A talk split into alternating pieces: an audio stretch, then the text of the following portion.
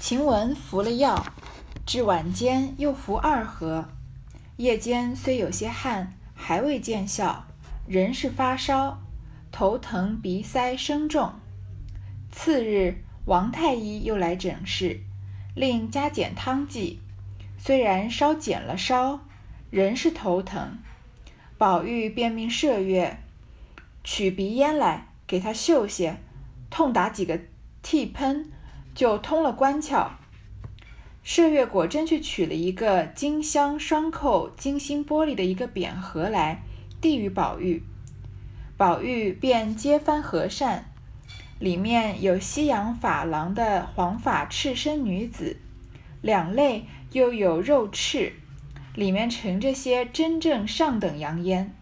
晴雯只顾看画，宝玉道：“秀些。”走了气就不好了。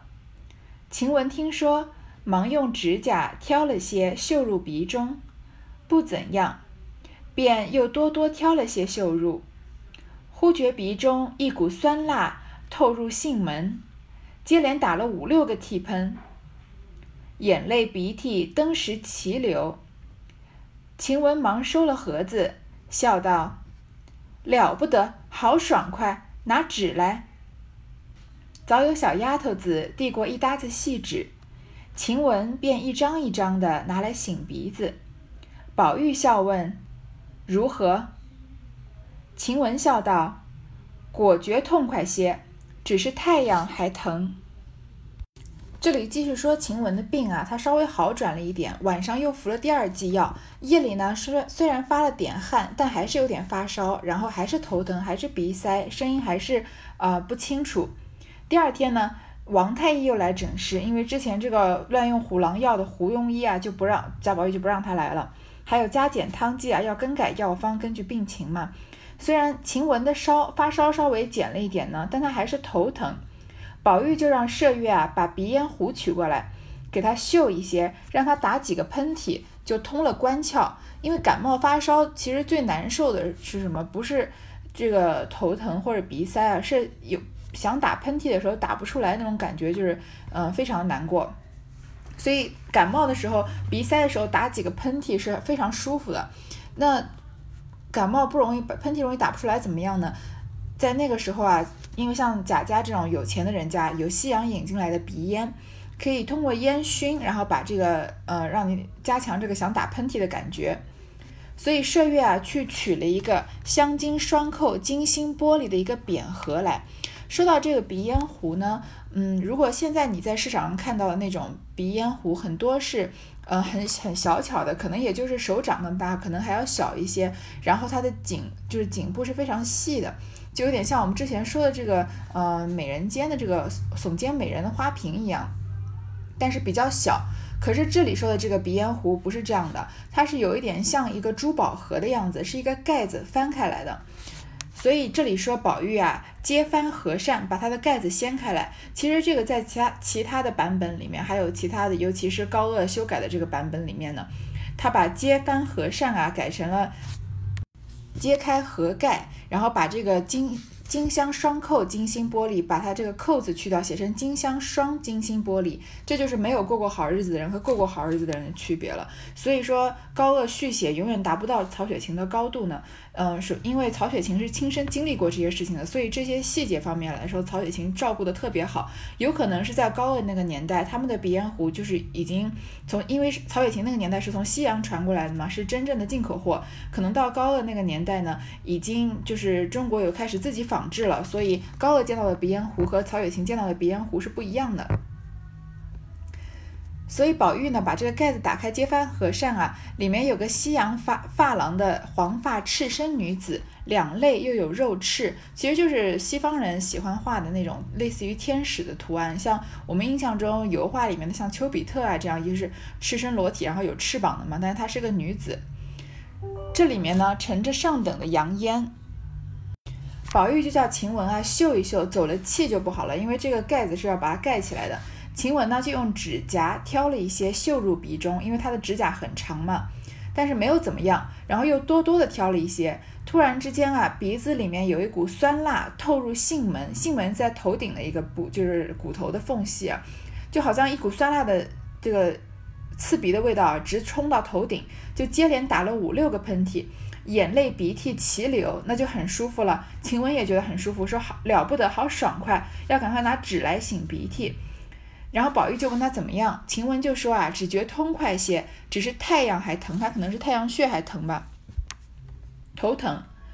宝玉笑道：“月信用西洋药治一治，只怕就好了。”说着便命麝月和二奶奶要去，就说我说了，姐姐那里常有西洋贴头疼的膏子药，叫做伊佛那，找寻一点儿。麝月答应了。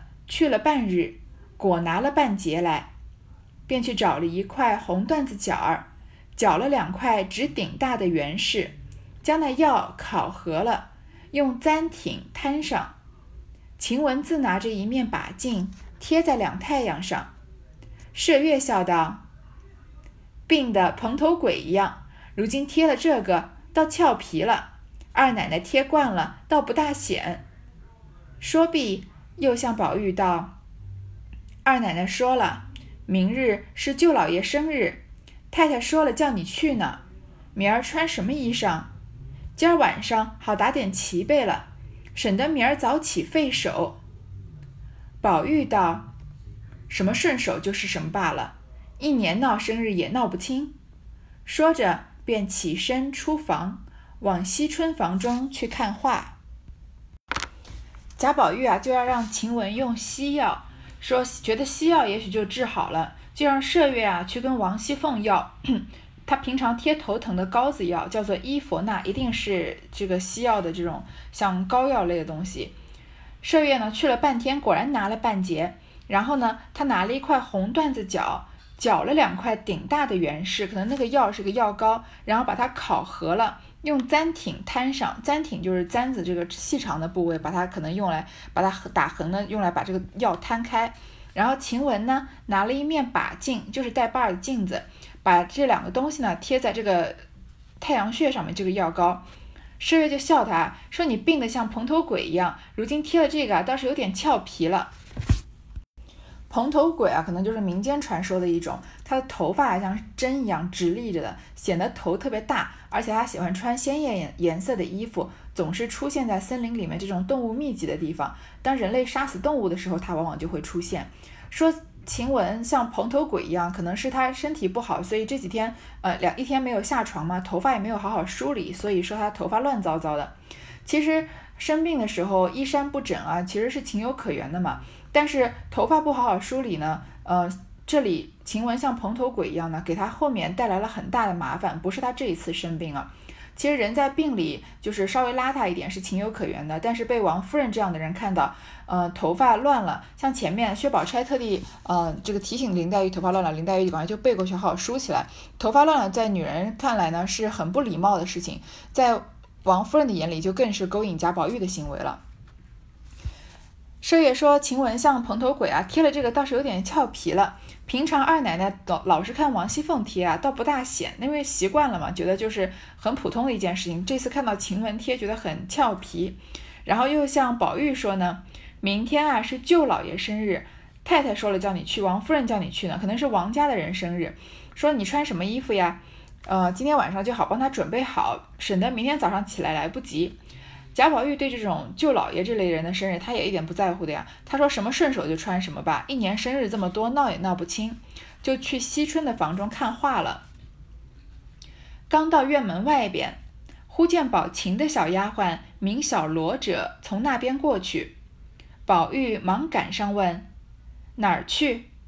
小罗笑道：“我们二位姑娘都在林姑娘房里呢，我如今也往那里去。”宝玉听了，转步也便同他往潇湘馆来。不仅宝钗姊妹在此，且连邢岫烟也在那里。四人围坐在熏笼上叙家常。紫鹃倒坐在暖阁里，临窗做针纸。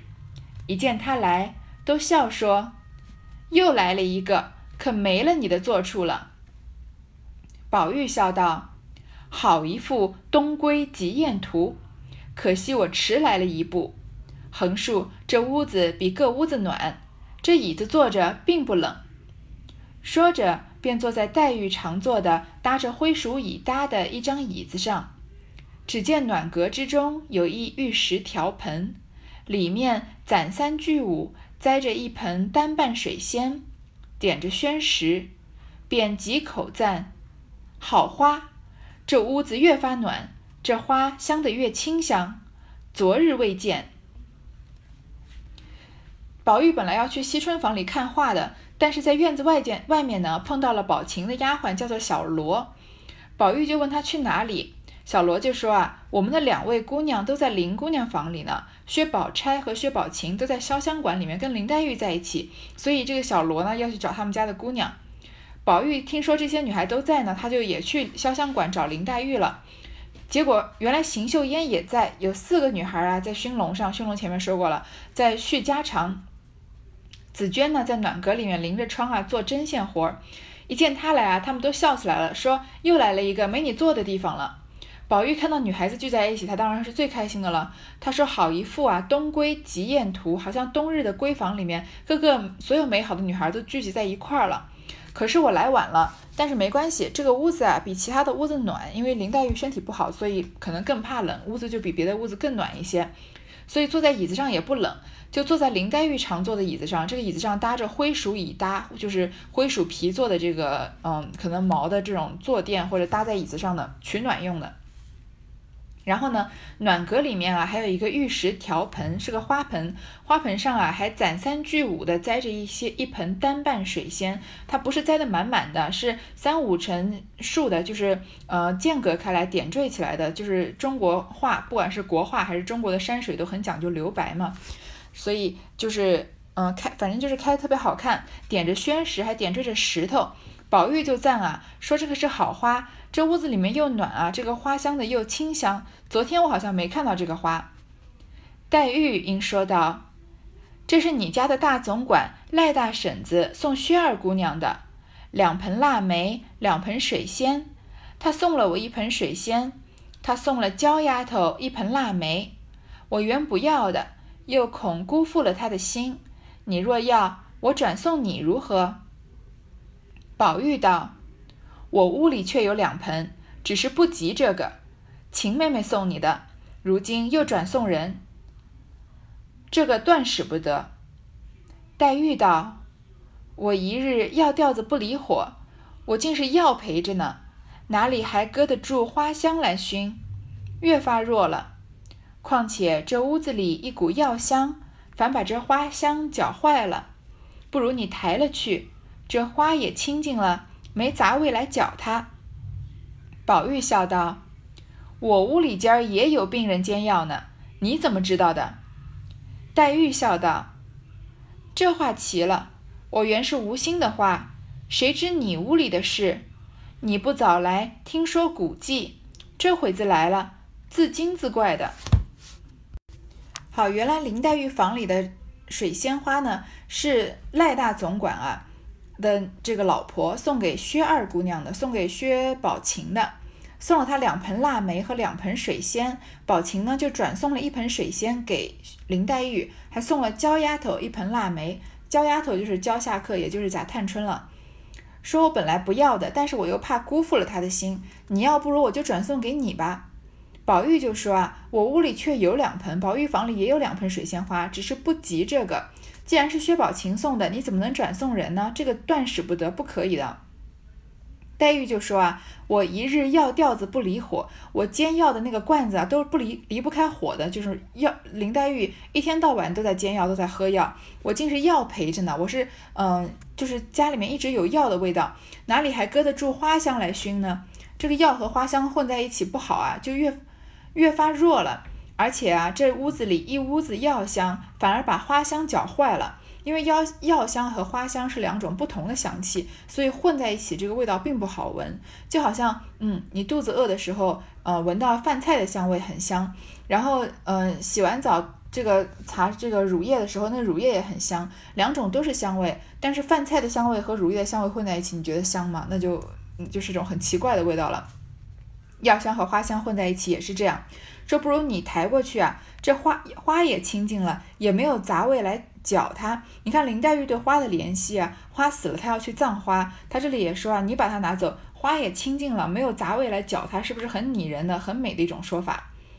宝玉就说啊，我屋里今天也有病人在煎药，哎，你怎么知道的呀？他在说的就是晴雯了。黛玉就说这话真是奇怪，我是无心的话，谁知道你屋里的事啊？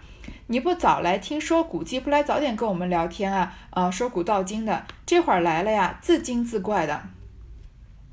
宝玉笑道：“咱们明儿下一社又有了题目了，就咏水仙腊梅。”宝玉、黛玉听了，笑道：“爸爸，我再不敢作诗了，做一回罚一回，没得怪羞的。”说着，便两手握起脸来。宝玉笑道。何苦来？又奚落我做什么？我还不怕臊呢。你倒握起脸来了。宝钗应笑道：“下次我邀一社，四个诗题，四个词题，每人四首诗，四阙词。头一个诗题咏太极图，现一仙的韵，五言律，要把一仙的韵都用尽了，一个不许剩。”宝琴笑道。这一说，可知是姐姐不是真心起色了。这分明男人，若论起来，也强扭得出来。不过颠来倒去，弄些易经上的话生甜，究竟有何趣味？我八岁时节，跟我父亲到西海沿子上买洋货，谁知有个真真国的女孩子，才十五岁，那脸面就和西洋画上的美人一样，也披着黄头发，打着连垂。满头戴的都是珊瑚、猫儿眼、祖母绿这些宝石，身上穿着金丝织的锁子甲羊袄、羊颈袄袖，带着倭刀，也是镶金嵌宝的，实在画上的也没他好看。有人说他通中国的诗书，会讲五经，能作诗填词，因此我父亲央烦了一位通事官，烦他写了一张字。就写的是他做的诗，众人都称其道义。宝玉忙笑道：“好妹妹，你拿出来我瞧瞧。”宝琴笑道：“在南京收着呢，此时哪里去取来？”宝玉听了，大失所望，便说：“没福的见着世面。”宝玉顺着说啊，我们明天啊，以后明儿就是不是单纯是明天啊，就是以后啊，我们下一社又有题目了，我们就来咏水仙和腊梅吧。黛玉就取笑宝玉说：“爸爸爸，我不敢再作诗了，做一回罚一回，没得怪羞的。”其实林黛玉作诗哪有做一回罚一回的？她每次做不是第一就是第二，对吗？她这里就是取笑贾宝玉，每次作诗啊，她都垫底，女孩做的都比她好，所以他故意说是自己被做一回罚一回啊，害羞，其实就是说贾宝玉，嗯，怪羞的。然后呢，就两手握起脸来，把脸埋在两手之间了，这个动作也是很可爱的。宝玉就说啊，何苦啊？你又奚落我干嘛？我又不怕害臊，你倒握什么脸啊？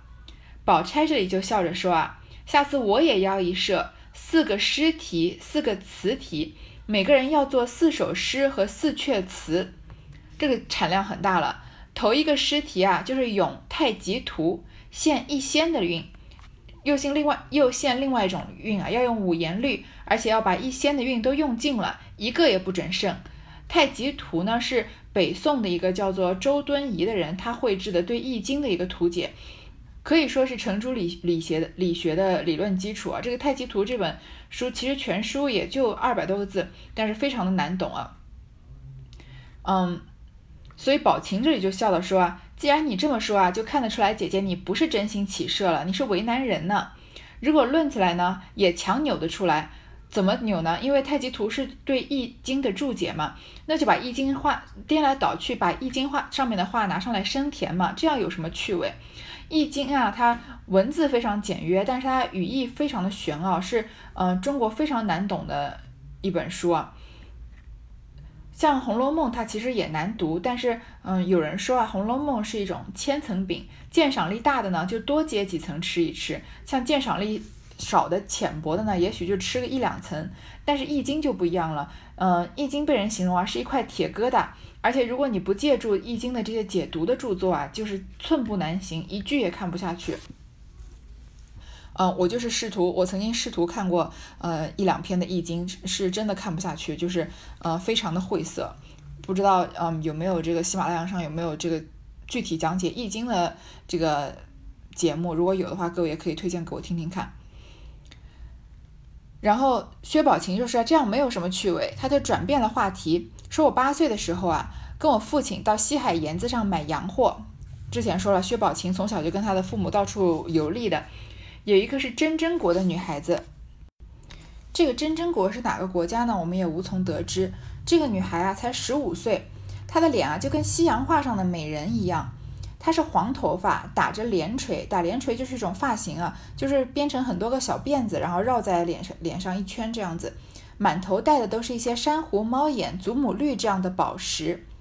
然后她身上穿的呢是金丝织的锁子甲羊颈袄袖，锁子甲是铁丝或者铁环套，它扣缀的成在衣服上面的。然后每个环呢就跟另外四个环环环相扣，就形成一个像网锁一样的样式，是从西域传入中国的。嗯，其实锁子甲在明代和清代也常常在军队里面战争这个战争的时候用，当做嗯这个身这个士兵的盔甲了。然后呢，他带着倭刀，倭刀我们说倭寇嘛，然后呃，就是其实是日本这个流浪流浪武士使用的日本的武士刀。然后他呢也是镶金嵌宝的，很就是很华贵，而且画上的也没他好看。这个女孩子到底是谁呢？有人说她通中国的诗书，她虽然是西洋人啊，但是她懂中国的文字，还会说五经呢，还能作诗填词。所以说啊。我父亲央烦了一位通事官啊，让他写了一张字，就写的是他做的诗。薛宝琴没来由的说的这个女孩儿，特别的神秘，好像是集所有美好的样式于一身，然后又非常的呃光鲜亮丽。这个女孩是谁呢？首先我们从这个真真国来看，真真国是一个什么样的国家呢？是有人猜测啊，是嗯什么印度啊或孟加拉这一带的国家。然后又看这个女孩子是黄色头发，然后。嗯，穿穿着又很非常的鲜艳啊，然后后面的线索又能看出来他是住在岛上的，所以有人又怀疑呢，他是一个住在台湾岛上的荷兰人之类的。那我理解的就是比较浅薄，也是很多嗯，或者说没，因为我们很多人不认认为不需要追求这个考据，特别要考据这个女孩是哪里来的，我就从。嗯，《红楼梦》开篇说的这句“假作真时真亦假，无为有处有还无”来说，这个国家叫真真国，两个真字其实也就是真真假假，非常难分辨。所以它叫真真国，就恰恰表现出这个人和这个国家是杜撰出来的，其实是假的。这个女孩子十五岁啊，然后又这么美好，又像画上的也没她好看。另外一个画上没她好看的是谁啊？就是薛宝琴自己嘛，因为她在画中，她在雪中穿着红色的斗篷，贾母都说这个画面太美了，然后一定要惜春把它画在画里，对吧？然后这个女孩子也能作诗填词，然后也是，嗯，这个也是非常美丽的，然后也是非常光鲜亮丽的，很有可能她就是薛宝琴自己的化身。所以薛宝琴这里有可能杜撰出了这样的一个人，或者是曹雪芹通过薛宝琴的口来杜撰出这样的女孩。所以这个，嗯，真真国的这个西洋的女孩呢，有可能就是，其实就是在暗示薛宝琴自己啊。宝玉就赶快说啊，你拿出来我看看他做的这个诗啊。宝琴说在南京收着呢，上哪去拿呀？宝玉当然就很失望了。他常常他就是对任何的女孩都非常感兴趣嘛，即使是没有见过一面的。嗯，这个只闻其名不不见其人的女孩，她都很感兴趣。黛玉笑拉宝琴道：“你别哄我们，我知道你这一来，你的这些东西未必放在家里，自然都是要带了来的。这会子又扯谎说没带来，他们虽信，我是不信的。”宝琴便红了脸，低头微笑不语。宝钗笑道：“偏这个平儿。”惯说这些白话，把你就伶俐的。黛玉道：“若带了来，就给我们见识见识也罢了。”宝钗笑道：“箱子笼子一大堆还没理清，谁知道在哪个里头呢？等过日收拾清了，找出来，大家再看就是了。”又向宝琴道：“你若记得，何不念念我们听听？”宝琴方答道。记得是首五言律，外国的女子也就难为她了。宝钗道：“你且别念，等把云儿叫了来，也叫她听听。”说着，便叫小罗来吩咐道：“你到我那里去，就说我们这里有一个外国美人来了，做的好诗，请你这诗疯子来瞧去，再把我们诗呆子也带来。”小罗笑着去了。林黛玉啊，笑着拉着宝琴说：“你不要哄我们了。”宝琴说：“这个东西在南京收着呢。”林黛玉说：“啊，你这一来啊，你东西未必在家里面，你肯定是都要带来的。这会儿子你又扯谎跟我们说没带，他们信我不信啊？”宝琴就红了脸，低着头微笑不语。为什么林黛玉说这个话，薛宝琴要红了脸呢？因为林薛宝琴来。这一趟来京城是干嘛？来嫁人的呀，来跟这个梅翰林家的儿子定亲的，所以他肯定带了一大批的嫁妆。那这么传奇的东西，他肯定是随身带着的呀，肯定是要跟着她一起嫁过去的。所以林黛玉这里说呢，其实就是讲到她嫁人的事情了。那作为未出阁的姑娘，薛宝琴一定是红了脸低头了呀。宝钗就说啊，偏是平儿平常说这些白话，你看把你伶俐的，就像我们现在人说的，说看把你能的，其实说的好像是嗯。责怪其实是就是宠爱的一个语气了。林黛玉说：“你既然带了，让我们见识见识不好吗？”那宝钗就说：“啊，箱子笼子还有一大堆没理清呢。宝琴带了这么多东西来，这么多嫁妆来，都不知道在哪儿，收拾好了再拿来看。”又跟宝琴说：“啊，你要是记得，就念给我们听听吧。”宝琴就说：“啊，我记得是一首五言律，因为是个外国人嘛，也就难为他了，因为太难的诗体他做不出来。”宝钗说：“你先别念，把云儿叫过来，去把史湘云叫过来，让她听。”然后就叫了宝琴的丫鬟小罗啊，说到我那儿去，然后到恒芜院去啊，因为史湘云不是跟来了，一定要跟薛宝钗住在一起嘛。就说我们这来了一个外国美人，你看他这话正好又说说明这个外国美人很有可能是薛宝琴自己吧，因为是薛宝琴要吟这个诗嘛。说做的好诗，请你这个诗疯子来瞧，再把诗呆子也带来。诗呆子谁？不就是香菱嘛？前面嗯。薛宝钗不是说到香菱和史湘云，一个是诗，一个是呆子，一个是疯子嘛？小罗就笑着去了。半日，只听湘云笑问：“哪一个外国美人来了？”一头说，一头果和香菱来了。众人笑道：“人未见形，先已闻声。”宝琴等忙让座，遂把方才的话重叙了一遍。湘云笑道：“快念来听听。”宝琴应念道：“昨夜朱楼梦，今宵水国营。岛云争大海，蓝气接丛林。月本无筋骨，情缘自浅深。汉南春丽丽，焉得不关心？”果然啊，过了一会儿，湘云就跑过来说：“是哪个外国美人啊？”一边说啊，一边果然她跟香菱一起来了。大家说啊，人未见形，先已闻声。人还没见到呢，先听到声音了。诶，上一个说这样的是什么人啊？是王熙凤吧？她说我来迟了，不曾远迎迎接远客，先听到他的声音，然后才见到他的人。宝琴就让座啊，把刚刚的话又说了一遍。湘云当然叫宝琴赶快念了，于是宝琴就念了他做的这首诗啊，这首五言律。我们来解读一下：昨夜朱楼梦，今宵水国营。《朱楼梦》其实“朱”就是红嘛，我即使不说，大家也能说出来，《朱楼梦》其实就是《红楼梦》，对吗？昨天晚上我还在，嗯，因为这是一个外国的美人，所以她有自己的家乡，所以昨天晚上我还在家乡的朱楼里啊，睡着美梦。其实红楼呢，就是代指贵族之家的。今宵水国吟，今天啊，我却在这个茫茫的海上来朗诵高深的吟诗。岛云争大海。蓝气接丛林，是海水蒸腾啊，而形成岛上的这个云啊，浓云密布，遮盖了波涛汹涌的大海。蓝气接丛林呢，就是山峦上面的那些雾啊，迷茫的连接着这个非常苍茫的森林。所以这里就是很多人就猜测啊，这个真真国的美女是生生活在一个岛的岛上的国家了。月本无筋骨，情缘自浅深。天上的明月呢，从来没有什么古今之分，因为古代的月亮和今我们现代人看的是同样的一轮月亮。其实你看这句话是不是很有哲理？就是很多事情，嗯，来来去去，就是风云变幻，朝代更替，所有事情都变了。但是天上的明月永远都是那样的一轮明月挂在那里，即使是我们现在看到的明月，都是，都就都不是此时此刻的月亮，是一两秒之前的月亮，因为光速需要，呃，这个到达地球，然后等到我们人眼能看到的时候，已经过去一两秒了嘛。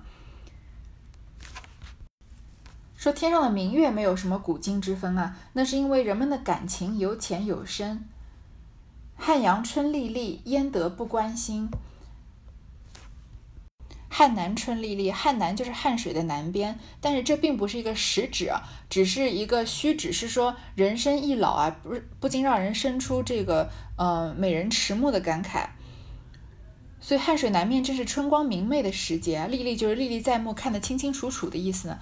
焉得不关心？我怎么怎么能不使我神往而倾心呢？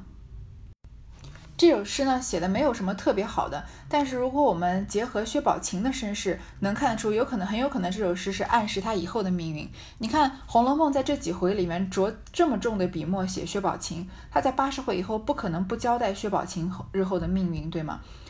尤其是这第一句啊，昨夜朱楼梦，今宵水国吟。昨天我的红楼生活已经成了梦境了，眼前我只能对月吟唱，不胜哀悼啊。这个很有可能在客观上说，就是薛宝琴自己未来的人生，就是他在大观园里面这样快乐和年轻的这个姊妹们打闹啊，嗯，一起吟诗啊，这样的生活啊，就像一场梦一样。然后在贾府败落了之后啊。因为在护官符里面也说过嘛，贾史王薛四家是一荣俱荣，一损俱损的，很有可能，嗯，薛宝琴也被连累了。即使嫁给梅翰林的儿子啊，也没有例外，也落得了一个晚景凄凉。所以那一切都是梦境。现在后来他只能对月吟唱啊，哀悼自己的身世了。众人听了都道难为他，竟比我们中国人还强。一语未了，只见麝月走来说。太太打发人来告诉二爷，明儿一早往舅舅那里去，就说太太身上不大好，不得亲自来。宝玉忙站起来答应道：“是。”因问宝钗、宝琴可去，宝钗道：“我们不去，昨儿单送了礼去了。”大家说了一回，方散。好，这个说吟诗的事情就告一个段落，这个外国真真国的女孩的事情就告一个段落了，然后。麝月过来了，说啊，王夫人打发人来告诉贾宝玉，说明天一早啊要往舅舅那那里去，就说呢王夫人身体不好，不能亲自来，让贾宝贾宝玉代表王夫人去庆祝，嗯，这个他舅舅的生日。贾宝玉就站起来回答，因为这个时候麝月是代替代表王夫人嘛，所以他要站起来恭敬的说是。然后宝钗问宝钗和宝琴要不要一起去，为什么？因为王夫人的亲戚，那薛姨妈是王夫人的姐姐或妹妹，那。呃，这个宝钗、宝琴肯定也是宝钗、宝琴的舅舅了。他们两个说不去啊，已经单送礼去了，说了一回才散了。好，这一段先读到这儿。